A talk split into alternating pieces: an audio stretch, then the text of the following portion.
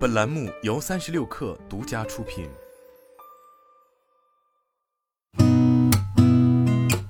八点一刻，听互联网圈的新鲜事儿。今天是二零二二年七月二十五号，星期一，早上好，我是金盛。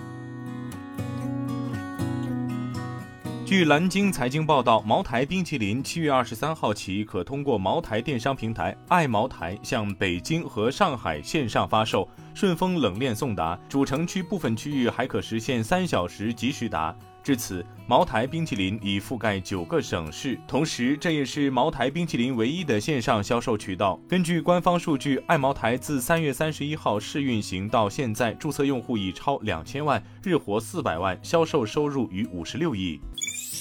据证券日报报道，黄金价格近日再度走低。记者近日实地探访深圳水贝等市场，发现。随着黄金价格下降，市场情绪明显转暖，商家普遍反映消费者借机入市，经营情况较上半年有所改善。对此，私募排排网旗下融智投资基金经理夏风光提示，购买实物黄金的投资人在资产比重低、持有期限长的前提下，逢低购买没有问题。高仓位购买黄金 ETF 或黄金期货期权的投资人，则需要注意黄金的高波动风险。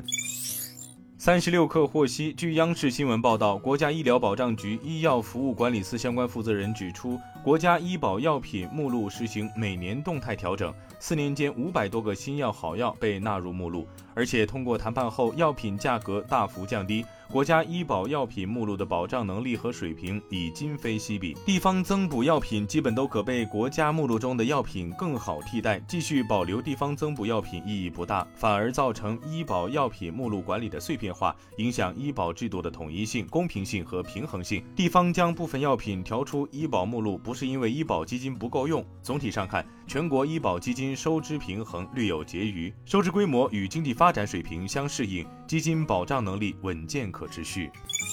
据经济日报报道，灯塔专业版数据，截至七月二十二号，今年暑期档总票房已突破四十亿元，与去年同期基本持平。全国营业影院总数也一度连续二十五天破万，营业率保持在八成以上。大部分城市影院营业率基本恢复到去年同期水平，整体复苏情况良好。六月份以来，在中央和地方政府一系列促进消费、加快恢复措施的支持下，影企各项业务逐步恢复。截至目前，全国营业影院总数为一万零一百一十九家，影院营业率为百分之八十三点二。